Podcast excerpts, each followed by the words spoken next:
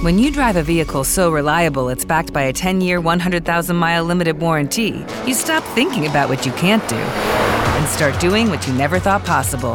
Visit your local Kia dealer today to see what you're capable of in a vehicle that inspires confidence around every corner.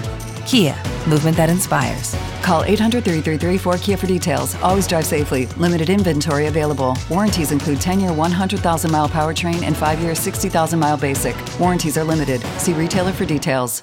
Lucky Land Casino asking people what's the weirdest place you've gotten lucky? Lucky? In line at the deli, I guess? Aha, in my dentist's office. More than once, actually. Do I have to say? Yes, you do. In the car before my kids' PTA meeting. Really? Yes. Excuse me, what's the weirdest place you've gotten lucky? I never win and tell. Well, there you have it. You can get lucky anywhere playing at LuckyLandSlots.com. Play for free right now. Are you feeling lucky? No purchase necessary. Void where prohibited by law. 18 plus. Terms and conditions apply. See website for details. OCP Saúde, o podcast mais importante para o bem-estar e saúde do seu dia a dia, entra no ar agora, na OC Play.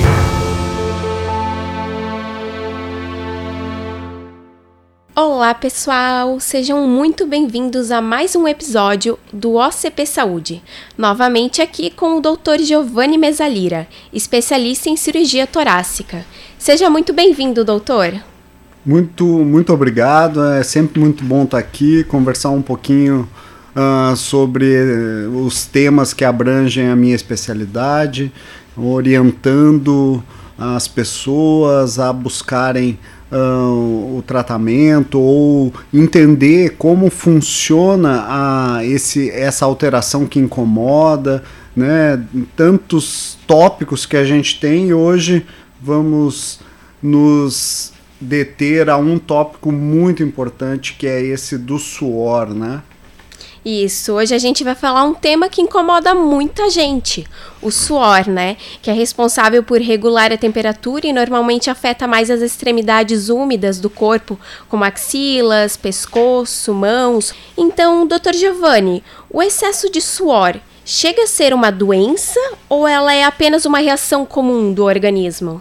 Como você bem falou, né, o, suor é um controlador da temperatura do corpo. O problema está quando a, o suor acontece mediante algo incontrolável, não para controlar a temperatura.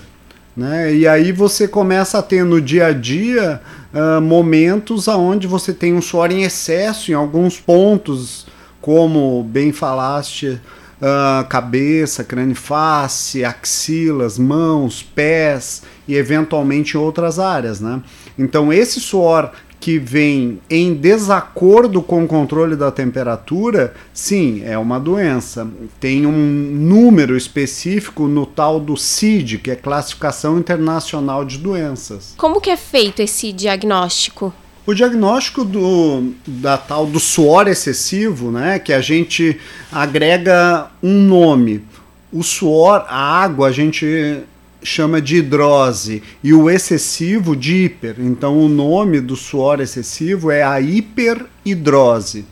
Essa hiperidrose, né, ela é uma análise do indivíduo que nota que tem uma diferença mediante a, aos colegas, ao mundo que ele vive, e aí ele precisa ir num especialista, porque a hiperidrose ela pode ser primária, que é aquela que veio com você, um erro genético, é uma, um errinho que dá é, internamente no centro de controle do suor, dentro da cabeça, no hipotálamo, que ele manda mensagens independente de estar tá temperatura alta. Mas e sim, o indivíduo vai ter uma reunião como essa agora aqui. E se eu tivesse uma hiperidrose potencial, o meu corpo ia estar tá analisando que essa tensão do momento de eu responder algumas coisas, uh, isso é excesso de calor e ele mandaria um estímulo para as glândulas e elas potencializariam essa produção. Mas eu não estou com calor. Na verdade, eu só estou com um gatilho que desenvolveu. Então, isso é uma hiperidrose primária que veio contigo, aonde a gente pode tratar o suor de uma maneira não invasiva ou invasiva. Mas existem as hiperidroses secundárias, adquiridas com alguma alteração do corpo, como alteração endócrina, diabetes, doenças da tireoide, aumento índice de massa corpórea elevado, doenças oncológicas como linfoma, doenças autoimunes, doenças relacionadas a excesso de medicações, e essas precisam ser analisadas. Então, quando você vai a um especialista, no caso o cirurgião torácico, é, é um dos especialistas que trabalha com isso, ele vai analisar justamente esses pontos. É uma hiperidrose primária? É uma hiperidrose secundária? Vamos excluir a secundária para ficar com a ideia de que é o suor mesmo o único problema ou existem outros? Né? Então, é importante a auto-percepção de que você tem algo a mais em termos de suor do que as outras pessoas e aí você buscar um especialista.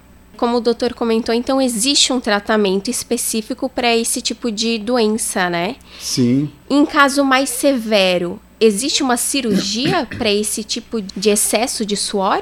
É, a hiperidrose primária, que geralmente a hiperidrose primária ela ocorre em quatro pontos específicos, né?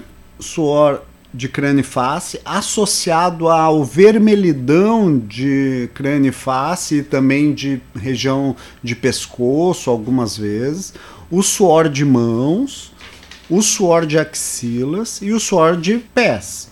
Geralmente a hiperidrose primária trabalha ou isoladamente ou em conjunto, tipo, muito comum, crânio, face e mãos.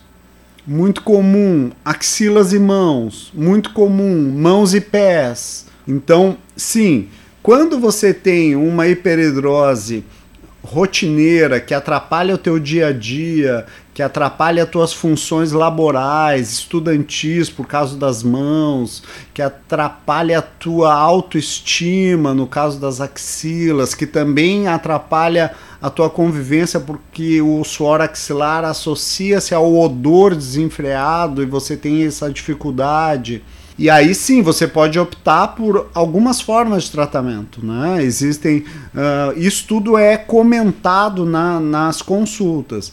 Dentro das não invasivas, né, a gente tem uh, a indicação em casos específicos, mas eventualmente, como você perguntou, existe sim um tratamento minimamente invasivo que tem o objetivo de bloquear apenas uma torneira que vai, vamos dizer, para axilas, para craniface, para mãos ou para os pés, de uma forma minimamente invasiva, você acaba tendo um dos tratamentos, quando bem indicado, um dos tratamentos com mais resultado positivo em termos de solução do problema e resolução por um longo tempo, provavelmente para toda a vida como o doutor comentou, em caso dessa cirurgia invasiva, como é feito esse pós-operatório?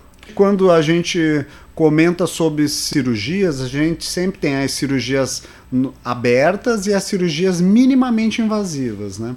Então, exemplo, uma, uma vídeo uh, cirurgia para o controle do suor, você trabalha num nervinho específico chamado nervo simpático. Então você faz um bloqueio de um setor que manda para axilas. Exemplo, na região torácica, aonde tem um setor chamado torácico 4, que fica entre a quarta e a quinta costela, eu posso bloquear somente aquilo. Como é feito isso? Com uma ou duas incisões de 0,5 centímetros. A cirurgia demora em média 15 a 20 minutos e o paciente vai embora no mesmo dia para casa. Com uma complicação que dá em torno, que é possível ter em torno de 1%.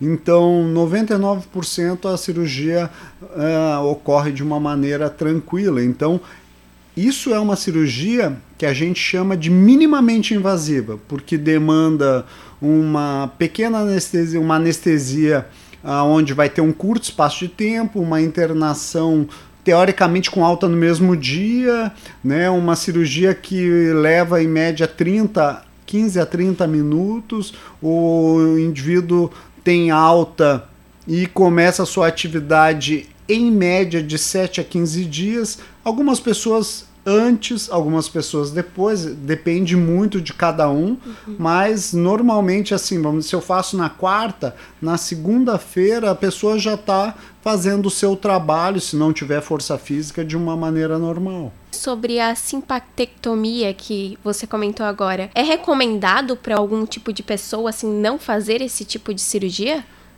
Sempre que você vai organizar um método de tratamento, você sempre vai fazer a análise do risco e do benefício.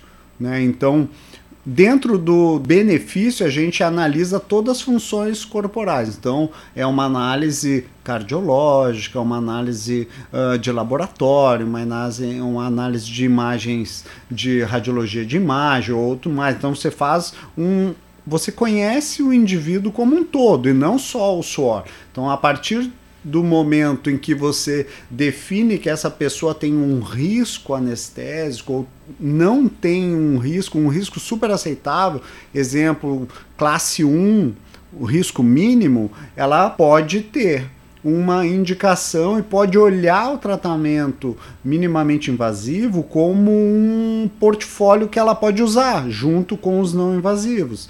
Algumas pessoas, vamos dizer, que têm ah, lesões pulmonares, um, tuberculoses pulmonares, você tem que ter mais cuidado, porque é uma região onde você vai atuar dentro da, da cirurgia que é melhor não ter doenças antigas ali dentro. Né? Ou a pessoa é uma, tem uma cardiopatia e, e o risco é maior para fazer a cirurgia do que o benefício, então muitas vezes não vale a pena.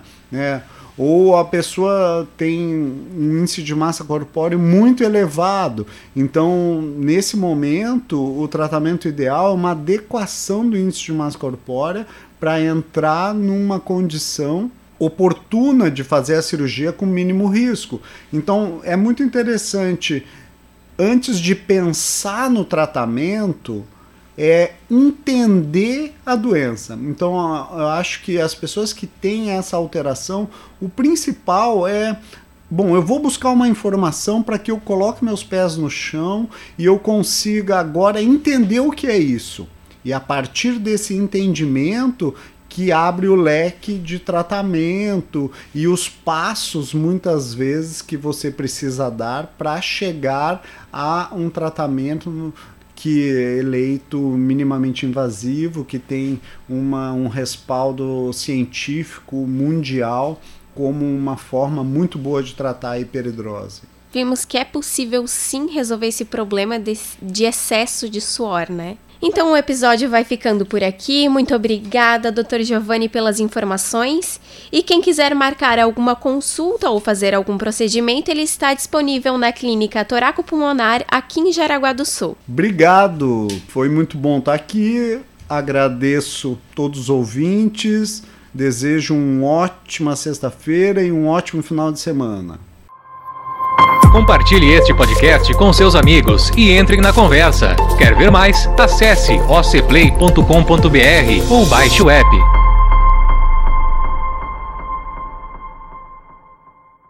It is Ryan here and I have a question for you. What do you do when you win? Like are you a fist pumper? a woohooer, a hand clapper, a high fiver. I kind of like the high five, but if you want to hone in on those winning moves, check out Chumba Casino. At ChumbaCasino.com, choose from hundreds of social casino style games for your chance to redeem serious cash prizes. There are new game releases weekly, plus free daily bonuses. So don't wait. Start having the most fun ever at ChumbaCasino.com. No purchase necessary. VGW. Void were prohibited by law. See terms and conditions. 18 plus.